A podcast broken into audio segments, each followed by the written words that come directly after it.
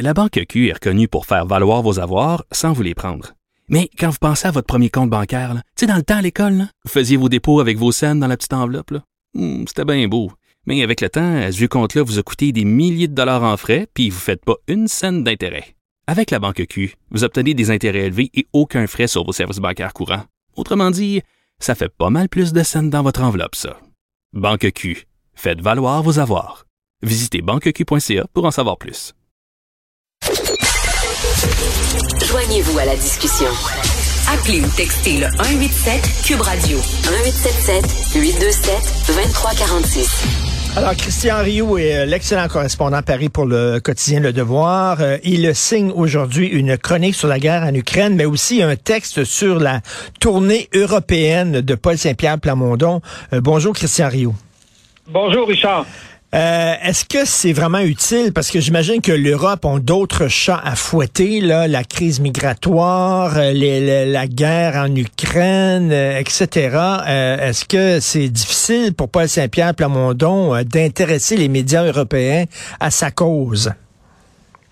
Ben, écoutez, étrangement, ça ne semble pas si difficile. Hein? Vous savez, les, les médias français, les, les, les, politiciens français, européens, écossais, parce qu'il est évidemment, il a fait, il est allé à Londres, il est allé euh, à Édimbourg, euh, en Écosse, il est allé en Belgique, hein, où, euh, où il a rencontré des leaders catalans et il est toujours, il est en ce moment en France. Non, ça ne semble pas si mmh. difficile que ça. On pourrait on pourrait s'imaginer nous, vous savez, dans notre, un peu dans notre, dans notre marmite à nous, s'imaginer, ah, euh, plus personne s'intéresse à nous. Ben non, ben non, ça a l'air que le monde s'intéresse encore euh, au Québec. Les Écossais s'intéressent, euh, comme le disait, comme vous le disiez tout à l'heure, au fait que, que Paul Saint-Pierre Pamondon a trouvé le moyen de contourner puis de supprimer, de se débarrasser enfin du, du serment au roi. Pour les Écossais, c'est fascinant, vous savez, ça les, ça, ben les passionne.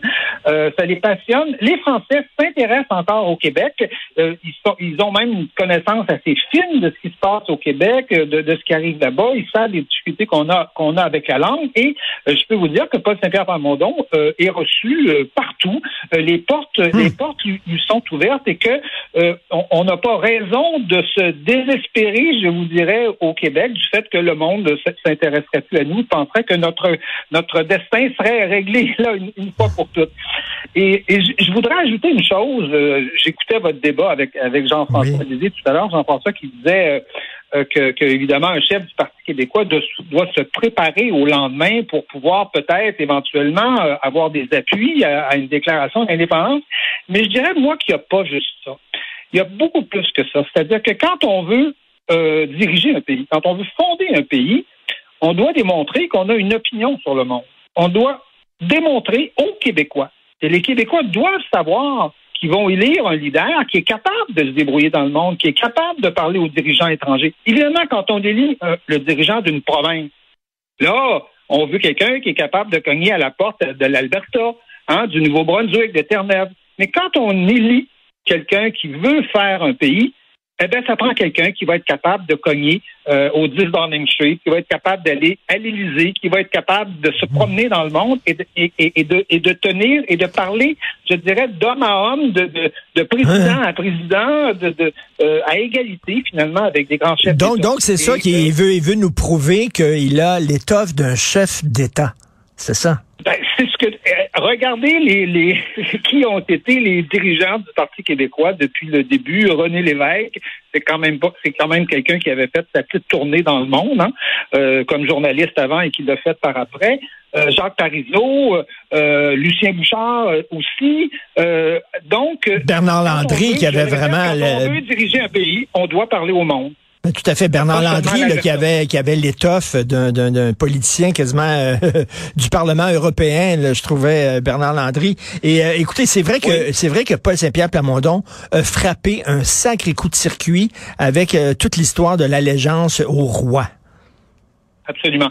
Absolument. Là, visiblement, on, le voit et ça, tout, ça, euh, euh, je, peux, vous dire qu'en France, personne ne parle de ça. Ça, ça c'est même euh, très mystérieux pourquoi il y aurait un serment à un roi éventuel quelque part dans, dans, le monde. Mais en, dans, dans, tous les pays de tradition britannique, il y a eu Paul Saint-Pierre Plamondon a fait une conférence à Oxford et ça a été le sujet où les, les Anglais, les, les, les, participants anglais étaient plutôt rétifs, hein, en tout cas au point de vue mis de l'avant, mais il y avait beaucoup d'Écossais, semble-t-il, dans la salle qui, qui, qui étaient intéressés. Et évidemment, en Écosse, ça a été, ça a été le grand sujet, alors que Paul Saint-Pierre Plamondon, quand même, arrivait dans une période très difficile là, en Écosse. Il arrivait en pleine crise politique, la, démission de Nicolas Sturgeon, euh, le, parti, euh, le SNP, là, le, Scottish National Party, un peu, euh, un peu en, turpitude, là, vraiment, vraiment, vraiment mal pris, mais malgré tout ça, il a été capable de surnager dans les dans les médias et de et de, et de, faire parler de lui et évidemment aussi de rencontrer des gens là comme Alex Salmon, ancien ancien premier ministre,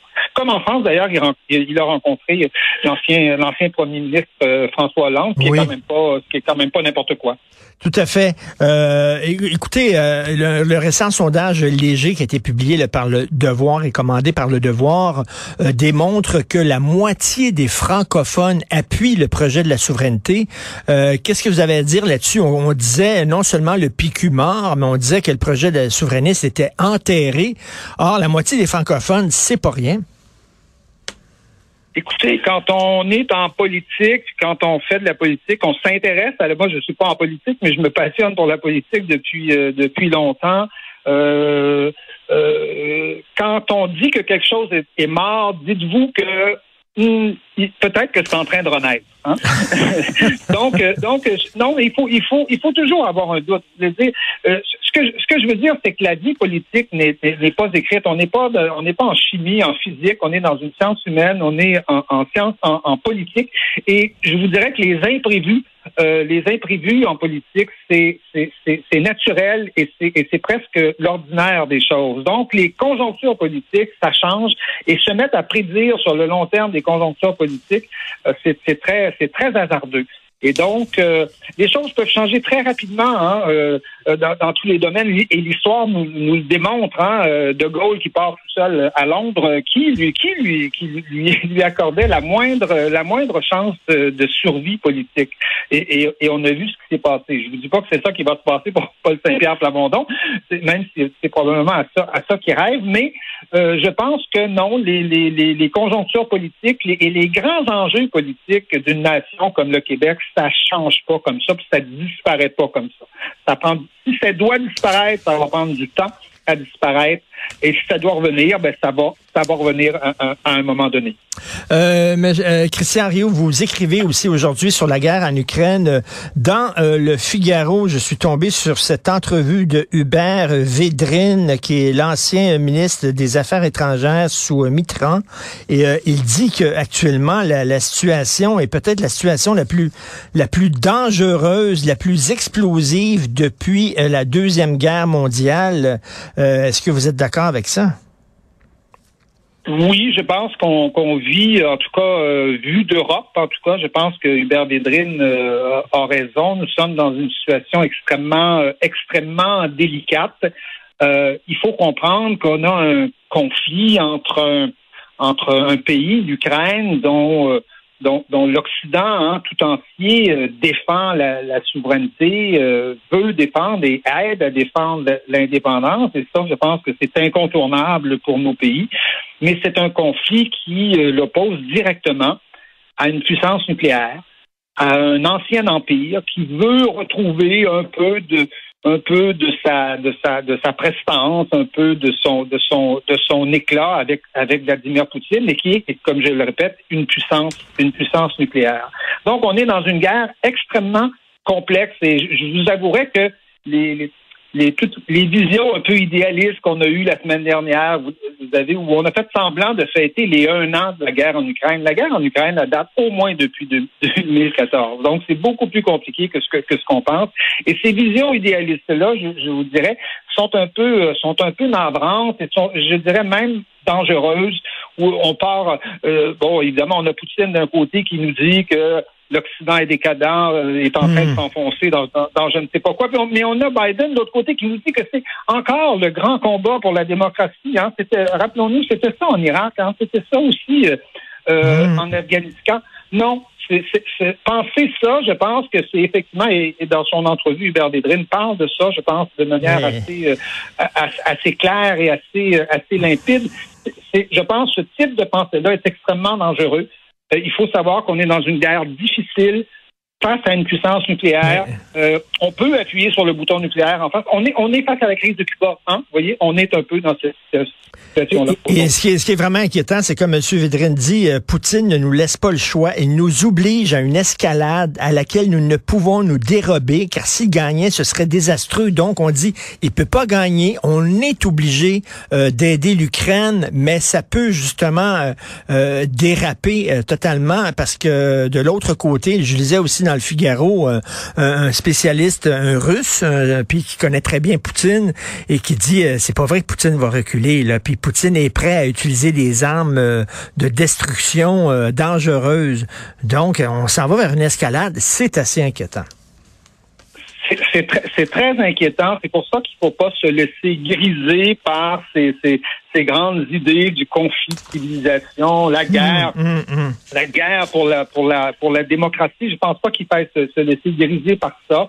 Il faut être très conscient que euh, cette guerre-là en Ukraine, euh, l'Ukraine la mène, mais avec euh, une main attachée dans le dos. Hein. Il n'est pas question de il n'est pas question d'attaquer le territoire russe. Euh, le jour où, où, l'Ukraine va décider d'attaquer le territoire russe, ça va être catastrophique à la fois par la réaction de Poutine, mais je pense qu'il n'y aura plus de soutien du tout en Occident pour, euh, pour, pour, pour Zelensky. Il n'est pas question, il n'est vraiment pas question de faire ça. Et c'est pour ça, je dirais qu'il faut euh, qu'il faut absolument euh, repenser aux façons de, de, négocier dans ce conflit, mmh. dans ce conflit-là et au, et au compromis nécessaire, je pense, que, que qu'inévitablement on va être amené euh, à faire à cause à cause de cette conjoncture-là qui est qui est, qui est impossible, qui est insoluble, je pense, sans que qu'il y ait des compromis de fait. Écoutez, euh, euh, il, y a, il, y a, quelques décennies, on a fait le compromis de dire que la, que la Finlande serait un pays neutre, ce serait un pays où il n'y aurait pas de base militaire, mais qui serait, qui pourrait quand même malgré tout vivre sa vie démocratique. La Finlande a été pendant des années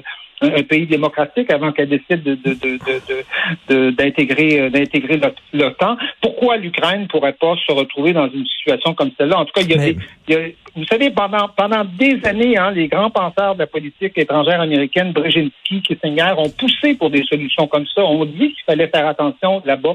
Et je pense que les Américains n'ont pas fait attention. Ça, ça n'exonère pas euh, la responsabilité de Poutine, qui est la première et, et, évidemment euh, le, le, responsable essentiel de tout ce qui se passe en ce moment. Mais je pense qu'on n'a pas été euh, clairvoyant, on n'a pas été euh, prévoyant là-dedans. il va falloir rétablir, il va falloir reparler de négocier, puis arrêter de traiter ceux qui pensent que c'est compliqué, ceux qui pensent qu'il faut négocier de, de hein, de ceux qui voulaient faire des compromis avec Hitler. On n'est pas, on n'est pas du tout dans mm. cette, dans cette situation-là, même si euh, à la fois Biden et à la fois, à la fois Poutine veulent nous faire accroire ça, parce que c'est drôle, ils s'entendent sur rien, sauf sur ça, pour dire que c'est un conflit de civilisation. Je pense qu'il faut pas tomber dans leur panneau. Excellente chronique, une guerre de tranchées. Vous dites ce n'est pas la première guerre du 21e siècle. Au contraire, c'est la dernière guerre du 20e siècle et je trouve cette formule vraiment brillante. Merci beaucoup, Christian Rio. Bon week-end. Très bien. Merci infiniment, Richard. Merci, au revoir. Au revoir.